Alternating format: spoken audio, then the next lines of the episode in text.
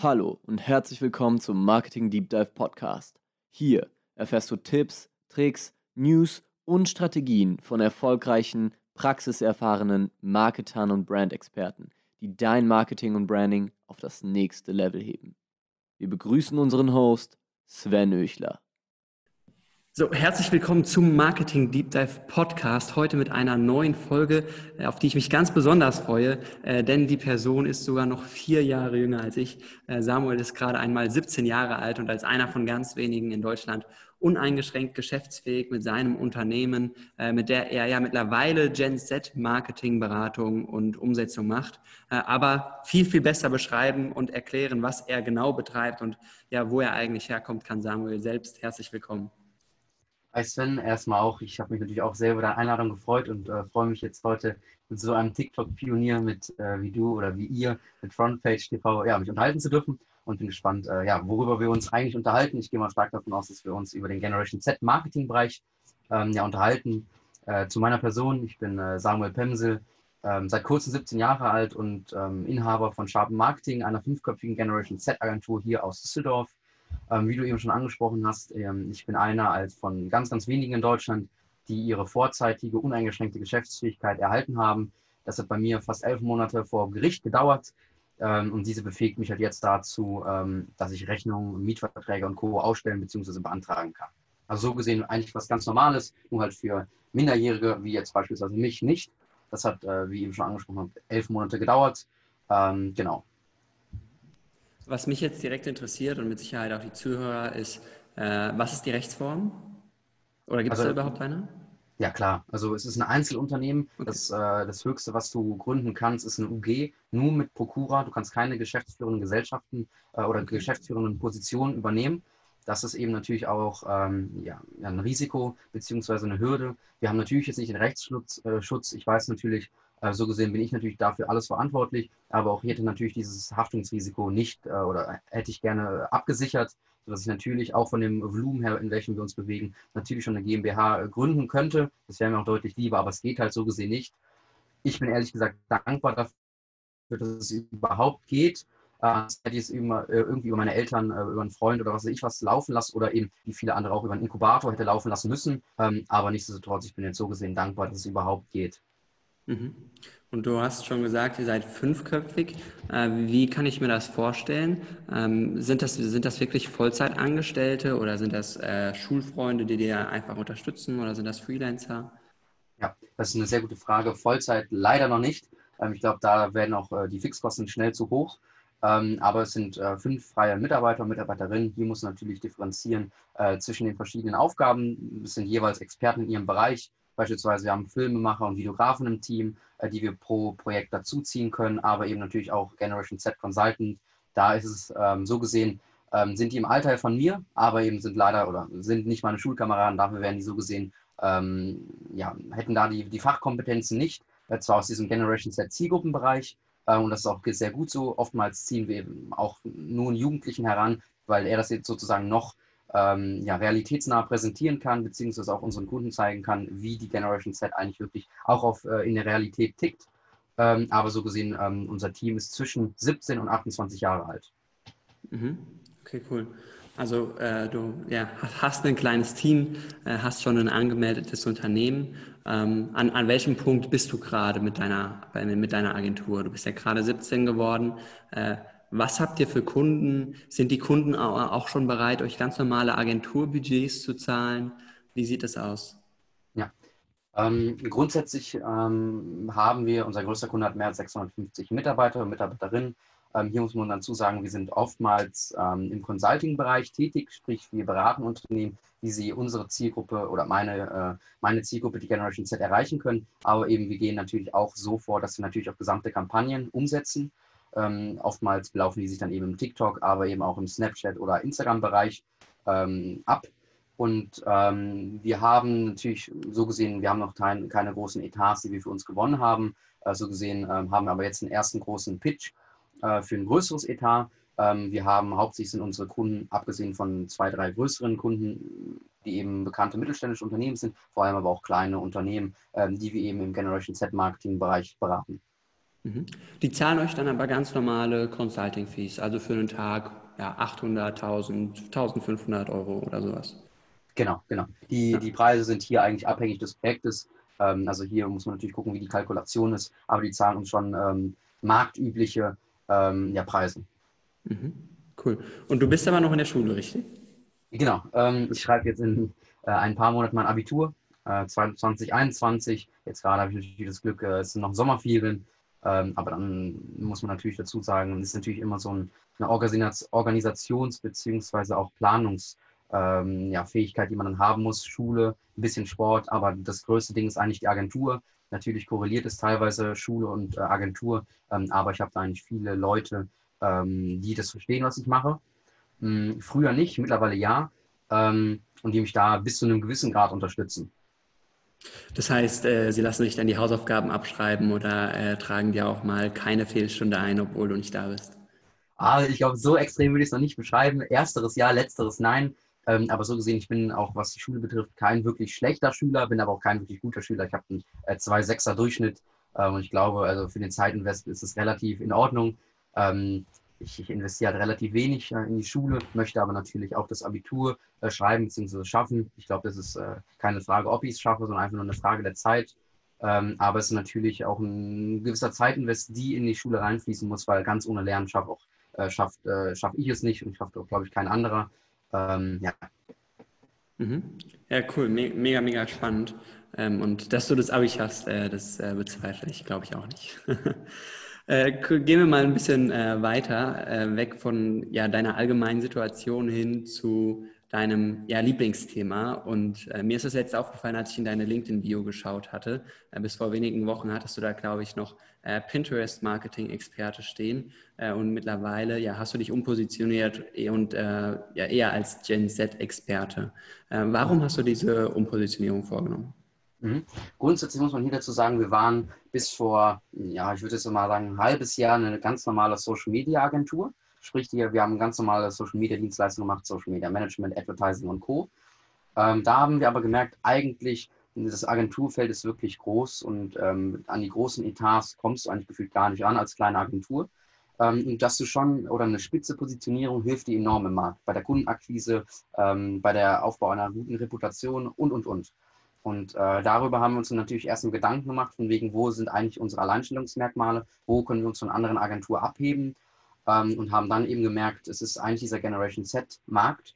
Ähm, und so gesehen, oftmals bieten wir eigentlich auch immer noch eine Pinterest-Marketing-Dienstleistung an. Ähm, zwar muss man dazu sagen, Pinterest ist jetzt kein übliches Generation Z, äh, Generation Z-Plattform wie TikTok beispielsweise. Da bist du ja auch äh, hochrenommiert für. Ähm, aber eben, wir merken schon, dass es teilweise da auch so ein bisschen in die, äh, in die Richtung geht. Ähm, aber mm, es war eine Umpositionierung, ähm, wobei hier würde ich schon sagen, dass diese äh, Vorerfahrung als Social Media Agentur schon uns viel gebracht hat und teilweise uns auch jetzt in diesen beratenden Projekten äh, ja, viele, ähm, viele Informationen direkt hergibt oder aber auch die ganze Situation vereinfacht. Mhm. Dann lass uns noch ein bisschen näher auf Pinterest eingehen, weil ich persönlich, ich habe da mal irgendwie fünf Pins gepostet oder so und bekomme alle paar Wochen mal eine E-Mail, hey, dein Pin wurde einmal gemerkt. Ähm, aber ja, habe eigentlich gar keine Ahnung von Pinterest. Äh, was, was ist das Spannende an Pinterest für uns Marketer? Ja, hm, wie eben schon gesagt, das glaube ich, muss man jetzt hier differenzieren. Äh, Pinterest ist jetzt keine übliche Generation Z-Plattform wie TikTok, wie eben schon angesprochen. Äh, das vorweg. Ähm, um die Frage aber zu beantworten, das Spannende an Pinterest ist eigentlich der Mix aus sozialem Netzwerk und Suchmaschine. Ähm, Pinterest hat halt ähnlich wie TikTok eine enorme, ein enormes Reichweitenpotenzial, aber eben es geht nicht so, ähm, ist natürlich jetzt fast gegensätzlich, aber es geht nicht so viral. Das heißt, ähm, es ist so ein bisschen unterschwellig. Ähm, die Reihe oder Pinterest wirkt halt teilweise ein bisschen langweilig, weil du kannst Pinterest so vorstellen, als hättest du auf dem Kühlschrank ähm, so verschiedene Pins, beziehungsweise ähm, ja, so ein Moodboard. Und da möchtest du beispielsweise, was möchte ich als nächstes kaufen, wie soll meine Küche aussehen. Das kannst du dir so vorstellen, als würdest du immer Bilder an deinen magnetischen Kühlschrank hängen. Ich weiß nicht, äh, wie, ob du es früher als Kind, in der Kindheit hattest, da äh, hatte ich mindestens immer so kleine Magneten dranhängen und da haben, haben wir auch was zugehangen, beispielsweise ähm, einen Stundenplan oder ähnliches. Und so ist das ähnlich auch bei Pinterest. Ähm, bei Pinterest ähm, gibt es halt so Boards und da kannst du dir Pins speichern. Pins sind ganz simpel gesagt die Beiträge. Ähm, Für uns Marketer ist sonst noch sehr interessant ähm, die Zielgruppenverschiebung auf Pinterest. Im Jahre ähm, 2000, äh, Dezember 2019 waren laut Pinterest Audience Insight 69 Prozent der Pinterest-Nutzer und Nutzerinnen weiblich. Das heißt, hier muss man natürlich erstmal schauen, okay, passt das von der Zielgruppe her überein? Ähm, oder stimmt das? Ähm, Habe ich eine weibliche Zielgruppe? Ähm, ansonsten, ich meine, ich kann jetzt mal auch ein paar Case Studies von uns nennen. Ähm, ich glaube, dass äh, die Case Study, vielleicht kennst du sie ja sogar noch. Anfang des Jahres hatten wir so eine Leuchtturm ähm, Case Study, würde ich jetzt fast mal betiteln. Ähm, hier haben wir eine Case Study, einfach simpel gesagt auf LinkedIn, auf meinem LinkedIn-Profil gepublished. Die hatte, glaube ich, auch 16.000 Ansichten, ähm, einfach aufgrund der Zahlen. Da konnten wir im Rahmen dieser Kampagne innerhalb 90 Tagen über Pinterest 1,41 Millionen Impressionen ähm, generieren, durch eben mehr als 40.000 qualifizierte Webseiten-Nutzer und Nutzerinnen entstanden sind. Hier ist natürlich nochmal einmal der, die Conversion Rate bzw. der Return on Invest interessant. Den äh, konnten wir nicht oder haben wir immer mehrmals nachgefragt, haben aber nie eine Antwort bekommen. Wir sind, äh, wollten sie nicht einfach aufgrund von äh, ja, Marktschutz, haben sie uns immer gesagt, wir finden es eine relativ ähm, ja, doofe Ausrede, weil es wäre natürlich auch noch interessant, wie äh, ist jetzt der Return on Invest wirklich. Aber wir gehen davon aus, dass sie, dass die ähm, ja, Conversion Rate annähernd äh, in Ordnung ist, ähm, einfach weil der Kunde immer noch mit uns zusammenarbeitet. Mhm. Und was war das für eine Nische? Achso, genau, das war die Hundebranche, also Tierbranche und noch tiefer ging es in die Hundebranche. Okay, cool. Aber so in, in der Zeit, in der wir uns irgendwie für Politik interessieren, in der wir Nachrichten konsumieren und so, da kennen wir nur Angela Merkel. Wir haben die Flüchtlingskrise irgendwie mitbekommen in der Zeit, in der man in die Schule geht oder in der man ins Studium geht und über solche Themen halt spricht und auch extrem sensibel für solche Themen ist, weil man halt eben noch noch, ja, man, man hat, ist noch nicht gereift als Charakter. Man weiß noch nicht, okay, was sind jetzt die Themen, die mich interessieren. Und das ist halt einfach so äh, extrem, extrem prägend, wenn man halt irgendwie 12, 13, 14 ist und sieht, dass äh, ja, entweder das Klima immer wärmer wird und die Pole schmelzen oder dass äh, Millionen von Flüchtlingen irgendwie äh, übers Mittelmeer äh, schippern und äh, nach Deutschland kommen. Und äh, ich glaube, das ist noch ein sehr, sehr wichtiges äh, Thema, was ja die, die Gen Z von den vorherigen Generationen unterscheidet. Mhm. Das ist auch gerade ein sehr guter Punkt, weil viele ähm, nennen ja immer den Mythos oder, oder haben die Vermutung, dass äh, meine Generation, die Generation Z, ähm, richtig unpolitisch ist. Und das würde ich klar widersprechen, weil äh, woher gab es früher, oder ich war, bin unbewusst oder weiß nicht, ob es das früher überhaupt gab, solche politisch riesigen ähm, Gruppen, die eigentlich so gesehen nur durch die Generation Z aktiv geworden sind und entstanden sind. Fridays for Future, Black Lives Matter. Klar, bei Black Lives Matter sind natürlich auch andere Generationen, die da mitlaufen, aber vor allem bei Fridays for Future sind es ja ähm, junge Leute, die sich da ihre Zeit nehmen und ähm, ja, für eine grünere Welt protestieren. Ja, zu, zu 100 Prozent äh, kann ich so unterschreiben, dass die Gen Z äh, tendenziell äh, politisch aktiver ist, wobei ich da ganz ehrlich auch am Überlegen bin, ob das nicht mit dieser Altersspanne zu tun hat.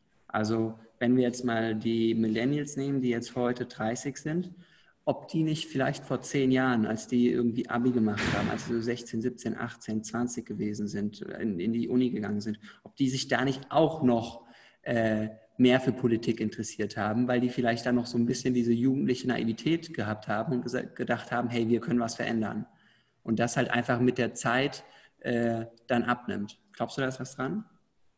Ich, definitiv, da wird was dran sein, einfach weil du den Punkt eben hast, diese ähm, junge oder jugendliche, gesunde Naivität angesprochen hast, die, die würde ich zu 100% unterschreiben. Ich glaube, die ist bei jedem, ähm, der Teil der Generation Z ist, bis zu einem gewissen Maß immer vorhanden. Die ist aber auch wichtig. Ähm, ja, de definitiv. Viele Vorstände wünschen sich ja oder ähm, holen deshalb einen Generation Z Consultant dazu, einfach weil wir halt so unkonventionelle Ideen mit reinbringen. Wir machen uns, wir sind halt nicht äh, vorhereingenommen. Also wir bringen Ideen, da hat sich niemand getraut, Ideen reinzubringen.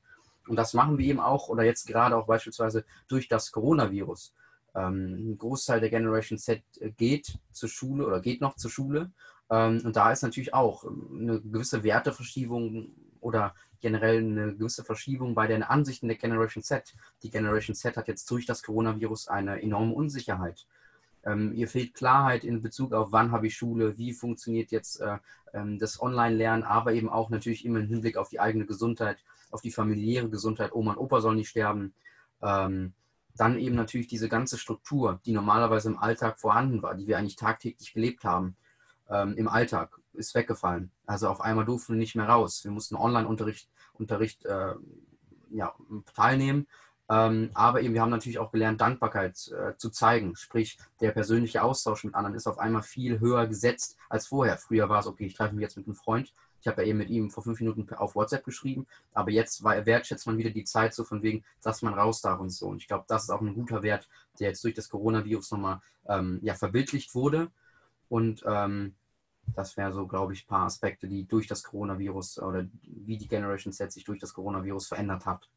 Ja, ja, ich bin da äh, auch deiner Meinung und bin selbst der Überzeugung, dass ab und zu äh, Krisen, ja keine, keine Pandemien, sondern Krisen ähm, auch wichtig sind, um eine Gesellschaft wieder ja, einfach positiv zu prägen, weil äh, jede, jedes Problem, jede Krise ist halt äh, eine Chance, sich nochmal auf seine Werte zu besinnen und ja, sich einfach nochmal neue Perspektiven äh, einzuholen.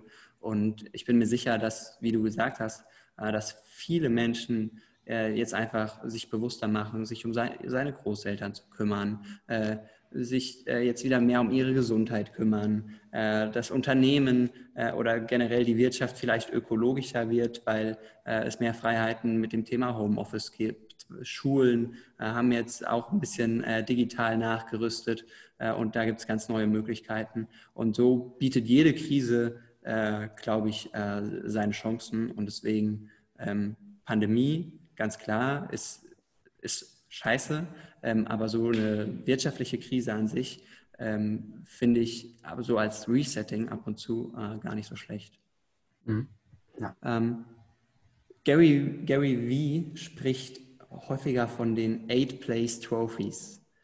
Äh, in, in der jungen Generation. Ja? Die, die Mütter, die äh, geben auch den Kindern, die Achter werden, äh, Pokale äh, und die sollen sich super fühlen. Ist das so in eurer Generation oder in unserer Generation? In, inwiefern kannst du noch mal weiter erläutern? Ja, also äh, früher war es so, da hat der Erste einen, einen, Pokal bekommen und alle anderen war halt, der Zweite war halt der erste Verlierer. Mhm. Heute, ist der, so. der, Acht, der, heute ist der Achtplatzierte immer noch ein Gewinner. Der soll sich immer noch mhm. als Gewinner fühlen. Ja. Ähm, ist eine sehr gute Frage. Ich glaube, es kommt auch immer auf die eigene Einstellung an, sprich äh, auf die familiäre Ausgangslage ähm, und auf, selber auf das persönliche äh, Denken an. Also so, dass ich fast sagen würde, dass man eigentlich gar keine ähm, resultierende Antwort daraus ziehen kann. Nichtsdestotrotz, ähm, ich glaube schon, dass sich viele Leute ähm, ja, den Kindern dann einreden, ja, auch weil du Achter dabei sein ist alles und so. Und ich glaube schon, dass das gerade in der Generation Z ähm, insbesondere auch aufgrund dieses ganzen Konkurrenzdrucks mit anderen, ähm, ja schon einen gewissen, gewissen Ansatz an der Realität hat, definitiv. Findest du es gut? Ähm, auf der einen Seite natürlich bei jüngeren Kindern auf jeden Fall. Also so gesehen, da ist, glaube ich, dieser Konkurrenzdruck schon fast negativ, ähm, weil so gesehen, du kannst gefühlt überall ähm, zu jedem Zeitpunkt dich mit Menschen vergleichen oder auch jung. Und ich glaube, wenn man das zu früh, zu krass starten würde, ist, glaube ich, negativ. Ähm, Ansonsten ähm, sehe ich das eher so gespaltenermaßen. Also mal ist es, glaube ich, ganz gut, dass eben viele das so sehen und eben dann äh, so bewerten. Ähm, aber eigentlich würde ich persönlich oder besinne mich da eigentlich auf den Platz, schaue, okay, was hätte ich oder was hätten wir da verbessern können ähm, und nehme das halt einfach so gesehen zur Kenntnis, auch wenn wir nur achter Platz wohnen und weiß eben, okay, ich muss nächstes, nächstes Mal äh, ja, unsere Leistung optimieren, beziehungsweise ähm, irgendwas an unserem Gesamtpaket ändern, damit wir im Platz 1 sein. Und ich glaube, so kann man sich halt auch die Welt ein bisschen äh, negativ äh, beschönigen und das finde ich halt äh, auch negativ. Also ich finde es so gespaltenermaßen. Mhm. Würde, es, würde man es nicht schaffen, dem achten Platz keinen Pokal zu geben, ihm aber halt klar zu machen, hey, achter Platz zu sein ist nicht schlimm. Du hast zwar nicht gewonnen, aber es ist nicht schlimm, sondern es ist eine Chance, genauso wie du gesagt hast, einfach zu erkennen, hey, wo kannst du besser werden? Was, was hat gefehlt? Mhm. Dass, man, dass man halt so, ähm, ja, die, die Verbindung des, oder das, das, die, das Meaning, die Bedeutung vom äh, Verlieren einfach ein bisschen neu definiert. Und verlieren bedeutet nicht verlieren, so du bist schlecht, sondern verlieren mhm. bedeutet halt, hey, das ist eine Möglichkeit für dich, dich zu verbessern. Ja, also definitiv. Ich glaube halt, dass es viele Wörter gibt, die sozusagen an ähm, ja, Effizienz oder Relevanz verlieren, beziehungsweise man, dass man diese Wörter einfach neu definieren soll. Genauso auch, ähm, ich habe letztlich auf LinkedIn, sofern ich das jetzt hier mal einschieben darf, vom Bastian Krautwald, viele Grüße an dieser Stelle, einen guten Beitrag über das Netzwerken äh, gesehen. Mhm. Ich weiß nicht, ob du den auch gesehen hast. Hier ging es halt einfach darum, wie Bastian Krautwald netzwerkt und was ihm da wichtig ist. Und das fand ich halt auch so gesehen, dass man gewisse Begriffe neu definieren sollte, ähm, um halt wieder diesen äh, eigentlichen Ausdruck, den man eigentlich schon immer ähm, mit diesem Wort hatte, dass man diesen eben noch bestärkt, einfach weil er so gesehen über die Jahre verschwommen gegangen ist. Mhm. Ja, dazu habe ich auch letztens einen sehr, sehr interessanten Artikel in der FAZ gelesen, äh, wo es halt eher um politische Begriffe ging. Ähm, aber war, war, sehr, sehr spannend, weil es genau dieselbe Thematik aufgeworfen hat, wie du gerade gesagt hast, dass halt ähm, Begriffe nach und nach ver, ver, ja, verschwimmen, äh, sich verwässern und an Bedeutung verlieren und man dann immer wieder neue Begriffe sucht und irgendwann, ja, was, was soll man sagen, hat man keine, hat man keine Begriffe mehr. Ähm, schwieriges Thema. Aber kommen wir zurück zu, zu Gen Z. Ähm, wir, wir, haben jetzt sehr, sehr intensiv darüber gesprochen, was uns so ausmacht, was wir für Charakterzüge haben. Wie erreicht man uns denn jetzt am besten? Weil das Ziel von Marketern ist ja in der Regel, eine Zielgruppe zu erreichen, um ja, Brand Awareness zu generieren und Ultimate Goal ist dann natürlich, die Umsätze zu steigern. Ja. Wie, wie macht man das? Grundsätzlich, äh, ich glaube, das muss ich in einem Marketing Deep Dive Podcast nicht erzählen. Einfach schauen, okay, wo ist die Zielgruppe, äh, wo muss ich hin? Und das ist halt zum aktuellen Zeitpunkt TikTok, Instagram und auch ähm, im, sind die meisten unserer Kunden immer noch sehr überzeugt oder ja, äh, überrascht, wenn ich sage oder wenn wir sagen Snapchat. Snapchat ist immer noch so ein schlafender Riese in diesem ganzen Generation Set Marketing Bereich. Ich meine, ich merke das selber. Klar ist Snapchat nur mit der Nutzung ein bisschen eingeschränkt. Du setzt, äh, du schickst eigentlich deinen Freunden nur immer kurz Bilder, was du gerade machst, wo du gerade bist und das war's. Aber die Generation Z ähm, ist da, schaut sich auch mal Stories an und dazwischen ist Werbung. Und äh, da kannst du halt gerade mit Snapchat Advertising ähm, auch gut einiges äh, erreichen. Mhm. Aber Snapchat Advertising, Snapchat organisch als Unternehmensaccount oder so macht keinen Sinn. Ne?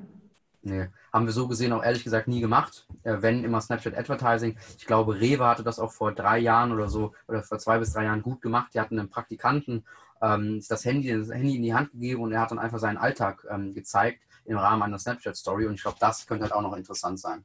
Mhm. Gibt es Influencer-Marketing auf Snapchat? Ja, schon. Ähm, so gesehen gibt es da, da fallen mir jetzt auch direkt schon ein paar äh, ja, Kooperationen ein. Es gibt ja natürlich Sänger, die haben dann mit ihren äh, Snapchat-Stories, die, ja so, die es ja vorher, vor den Instagram-Stories noch gab, ähm, halten dann ein gewisses Produkt in die Kamera und, und, du hast natürlich auch die, die Möglichkeit abzuswipen. Mhm. Also das ist auch jetzt, das ist klar, früher, bevor es Instagram Stories gab, war das ein Thema, aber es ist jetzt auch immer noch relevant. Ja, also relevant auf jeden Fall, insbesondere bei unserer Generation, Generation Z. Ich glaube, äh, keine Generation lässt sich so von anderen Menschen, die sie oftmals gar nicht aus dem persönlichen Leben kennt, nur durchs Internet, nur durch so eine gewisse langer Vertrauensaufbau, äh, würde so viel von diesem Influencer abkaufen, beziehungsweise nur weil er ein Produkt äh, beschönigt hat, beziehungsweise gezeigt hat, wie das Produkt ist. Ich glaube, da gibt es keine Generation, die so beeinflussbar ist durch Influencer, durch fremde Personen wie unsere Generation. Generation. Ja, ja, es sind, das sind halt für uns die, die Stars, ne? was halt äh, für einen Gen Xler oder einen Babyboomer äh, damals vielleicht Lothar Matthäus bei einer Fernsehwerbung gewesen ist. Äh, das ist halt für uns jetzt äh, Kylie Jenner oder wenn wir irgendwie im deutschsprachigen Raum bleiben, Dahlia oder so. Ähm, und da ja, verschieben sich halt die Stars auch von weg von Radio und Fernsehen hin zu Social Media. Und äh, früher hat äh, Lothar Matthäus als Fernsehstar auch super funktioniert und wahrscheinlich krasse Sales, äh, krasse Sales generiert für ein Unternehmen. Und dasselbe passiert halt gerade auf Social Media. Nur ist ein bisschen einfacher. Man kann halt einfach hochswipen und im Online-Shop was kaufen. Mit PayPal ist man direkt schon eingeloggt. Äh, und früher musste man halt erst noch in die nächste Shopping Mall oder Einkaufsstraße gehen, um irgendwas zu kaufen. Ja, was früher sozusagen die, die uh, Popstars für Millennials oder so waren, sind heute für uns halt Brand-Influencer. Und ähm, ja, guter Punkt. Mhm. Okay, ähm, also TikTok, Snapchat, Instagram, das sind so die drei Kanäle, die du aktuell empfehlen würdest. Wenn, Leicht. Mhm. Sorry für die Unterbrechung. Vielleicht ist noch äh, Twitch ganz interessant, mhm. ähm, also diese Livestreaming-Plattform. Hier würde ich aber schon sagen, dass es schon ähm, zu Beginn relativ enge Zielgruppe war, also die Gamer, die Zocker, die halt einfach da ähm, ihre Games äh, live gestreamt haben. Ähm, aber mittlerweile gibt es ja auch diese, diesen Ordner, wo du halt sozusagen einfach streamen kannst, wenn du willst. Du musst dich einfach nur vor eine Kamera stellen und kannst so mit den Leuten talken. Ähm, und ich glaube, dass Twitch noch eine ganz interessante Plattform ist, auch für die, für die Erreichung der Generation Z, aber halt so gesehen noch ähm, sehr fokussiert auf eine Zielgruppe. Ja. Aber wird vom Gefühl her auch immer breiter. Also ich war letzt, äh, habe ich mir Twitch auch nochmal angeschaut, ähm, weil wir das jetzt auch für uns nutzen werden als, als weiteren Kanal. Neben YouTube, Instagram und TikTok äh, werden wir für Frontpage TV jetzt auch Twitch aufbauen.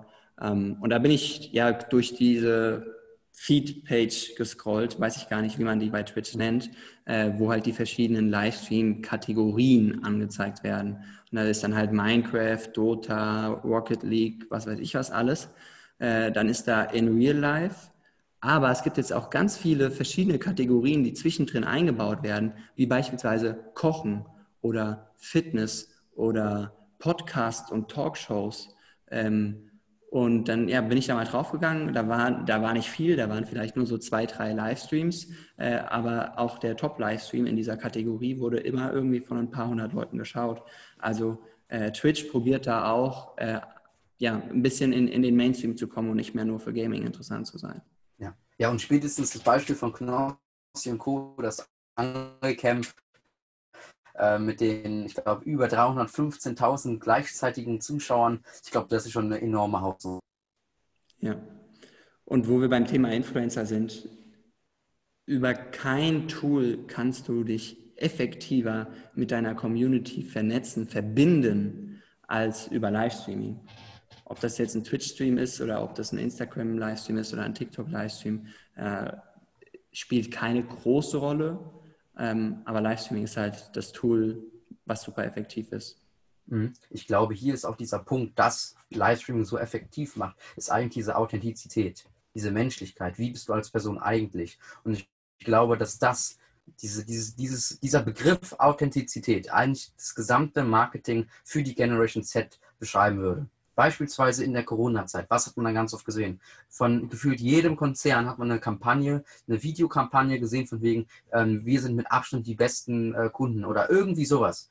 Irgendwie so eine ähm, Kampagne, Markenbekanntheitskampagne, wo halt eigentlich nur ähm, sozusagen gezeigt wird, dass das Unternehmen sich ähm, ja, zeigen möchte oder mit diesem Thema auseinandersetzen möchte und hier sozusagen seine Solidarität aussprechen möchte. Aber so gesehen, bei 90 Prozent der Unternehmen, das ist jetzt eine fiktive Zahl, hast du so eine, Kampagne noch nie gesehen. Das ja, haben wir halt so gesehen, so ein, ähm, ja, so ein Gefühl als Generation Settler drin, ob dieses Unternehmen gerade die Kampagne bzw. diesen Inhalt, den sie in der Kampagne nennt oder in der Kampagne äh, veröffentlicht, ernst meint oder nicht, oder ob das nur leere Versprechungen sind. Und ähm, das, finde ich, hat man halt ganz oft gemerkt. Und da haben die, wir, die Generation Z, halt auch so ein Gefühl, ähm, ist die Werbeanzeige, die Inhalte dahinter realitätsnah? Ist das Unternehmen, steht das wirklich für diese Werte ein? Interessiert es sich wirklich so für die Kunden, wie sie es gerade da vermitteln? Und äh, das ist, glaube ich, auch dieser, deswegen ähm, bin ich jetzt gerade so ein bisschen ausgeschweift, dieser Punkt Authentizität ist, glaube ich, enorm wichtig. Weil beispielsweise auch bei ihr bei Frontpage, ähm, ihr habt riesige Influencer, ähm, die eben bei euch die verschiedene Formate umsetzen und im Endeffekt, die zeigen sich, wie sie eigentlich sind. Oder zumindest habe ich als Zuschauer das Gefühl. Ja, ja, zu 100 Prozent. Und das ist auch äh, ja kein Erfolgsgeheimnis, aber halt auch eine Zutat, äh, die es, denke ich, so erfolgreich macht, dass sie halt bei uns in einem anderen Licht äh, gefilmt werden, als sie es auf ihrem eigenen Account machen. Und mhm. das ist auch, denke ich, das, ja, wir sind ja so quasi die Social Media Talkshow, was halt, keine Ahnung, früher äh, Wetten das gewesen ist oder so. Da, waren, da, das, da war ja auch das Besondere, dass die Stars auf der Couch halt einfach mal über andere Dinge gesprochen haben, mal andere Dinge gemacht haben, für die sie sonst bekannt sind. Und äh, das, das, ist, denke ich, äh, ja, immer relevant und interessant für den Zuschauer, die, die Stars halt mal von einer anderen Seite oder mit einer anderen Brille zu betrachten. Ja, ja und auch gerade so gesehen, falls ich hier nochmal unterbrechen kann, ähm, ich glaube, dass, äh, oder seid ihr mit Frontpage TV ein gutes Beispiel. Ähm, ich meine, ihr habt ja auch eine stark Generation Z-orientierte Zielgruppe, sofern ich es äh, äh, vermute. Ähm, und ich meine, was macht ihr oder was beachtet ihr alles? Ähm, ihr seid kurz und knackig, also ihr habt snackable Content, ihr ballert das dann nicht irgendwie zehn Minuten lang, sondern haltet das kurz, kurze Video, habt eine gesamte gewisse Ästhetik, also sieht qualitativ hochwertig aus. Ihr macht euch bei den Formaten Gedanken, also die Formate sind teilweise wirklich schon äh, fancy ähm, aber eben, ihr habt natürlich auch ähm, so Aufmerksamkeitsaspekte ähm, drin, wie beispielsweise Musik, äh, irgendwie Emotionen oder so. Das ist natürlich auch stark da drin. Mhm. Oh, danke dir für die Blumen.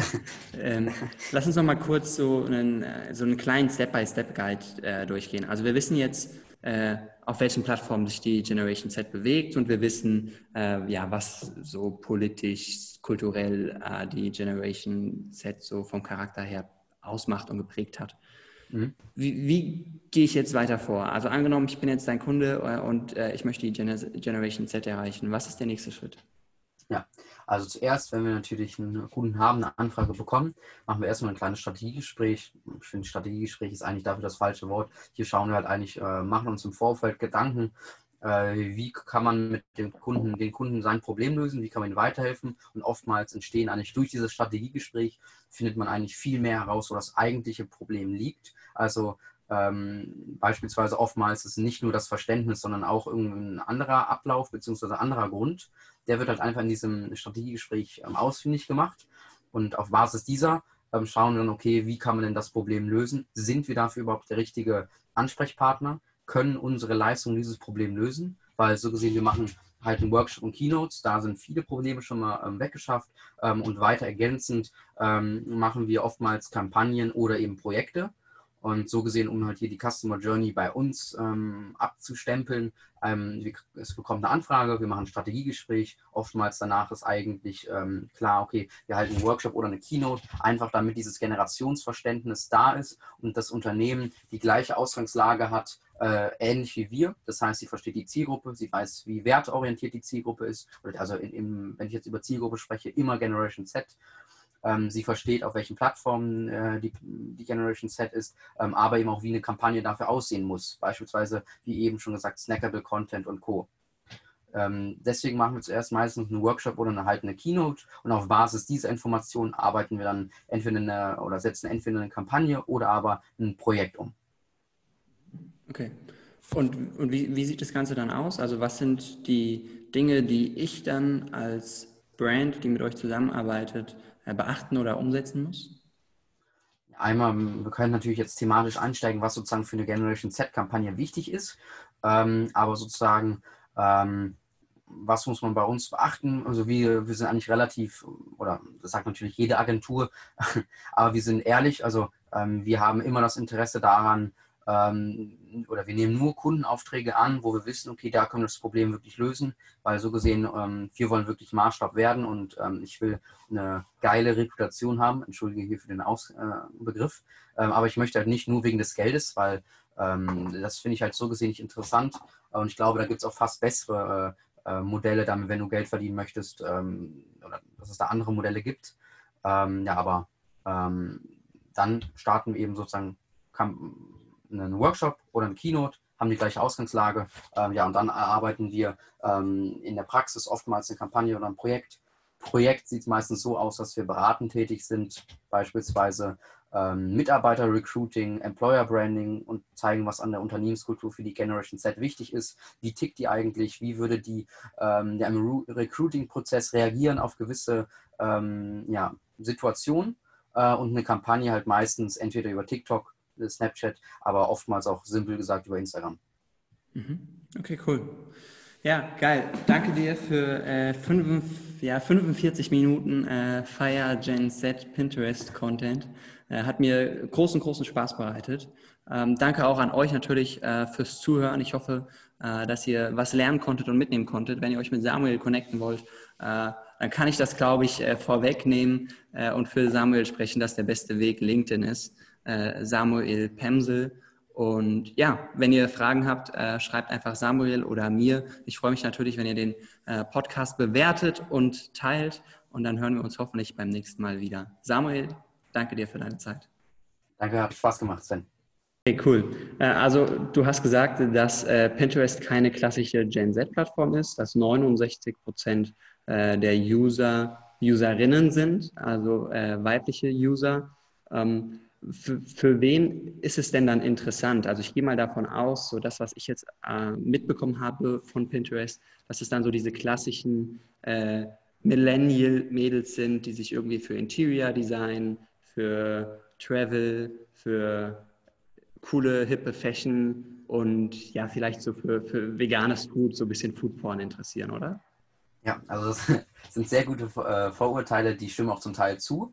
Ähm, das muss man klar sagen. Also insbesondere diese äh, Themen, die du da angesprochen hast, sind schon auf Pinterest äh, sehr groß. Interieur, Mode, Essen, Tiere, die sind schon wirklich sehr groß. Aber es kommt natürlich auch Herrenmode, ähm, Autos und Co., die kommen auch dazu.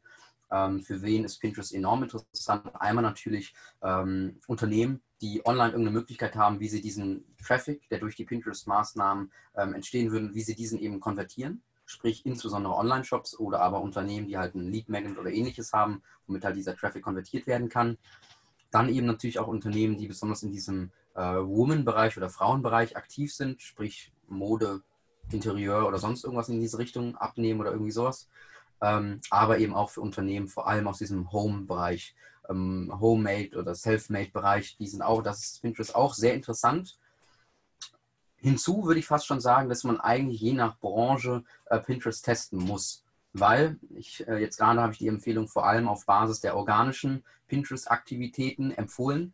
Aber mittlerweile gibt es jetzt auch seit, ähm, ja, ich glaube, Anfang des Jahres Pinterest Ads hier in Deutschland freigeschaltet. Und da ist es nochmal interessanter, weil der, die Pinterest CPCs ähm, sind eigentlich enorm günstig im Vergleich zu Instagram und Facebook. Und du kannst halt den Traffic sehr günstig einkaufen und kannst den dann mit Retargeting-Kampagnen beispielsweise über Instagram ähm, ja, konvertieren. Mhm. Okay. Ja, bei Ads, das wissen, glaube ich, auch viele noch gar nicht, die sich nicht mit äh, Pinterest beschäftigen und auch organisch, äh, sind ja mittlerweile auch kurze Videos möglich, ne? Richtig. Bis zu 15 richtig. Sekunden. Ich, ja, bis 15 Sekunden müsste, müsste korrekt sein. Ähm, aber auch hier muss man natürlich gucken, inwiefern man äh, das ausnutzt. Ähm, Hast du einen Case entweder selbst äh, umgesetzt oder vielleicht einfach mal wahrgenommen, äh, der Pinterest im B2B-Bereich genutzt hat? B2B muss man natürlich jetzt gucken. Es gibt äh, viele Cases ähm, im Hochzeitsplanungsbereich, sprich von Unternehmen, ähm, ist aber jetzt so gesehen kein B2B wirklich. Ähm, B2B würde ich mir. Hast du beispielsweise, hast du beispielsweise mit deiner Agentur äh, selbst Content Marketing auf Pinterest betrieben, äh, mit irgendwie die Top 3 Pinterest-Tipps und äh, damit Leads generiert? Ja, wir haben es mal gestartet, haben es aber nie durchgeführt, weil es äh, für B2B-Maßnahmen unserer Meinung nach bessere Aktivitäten gibt.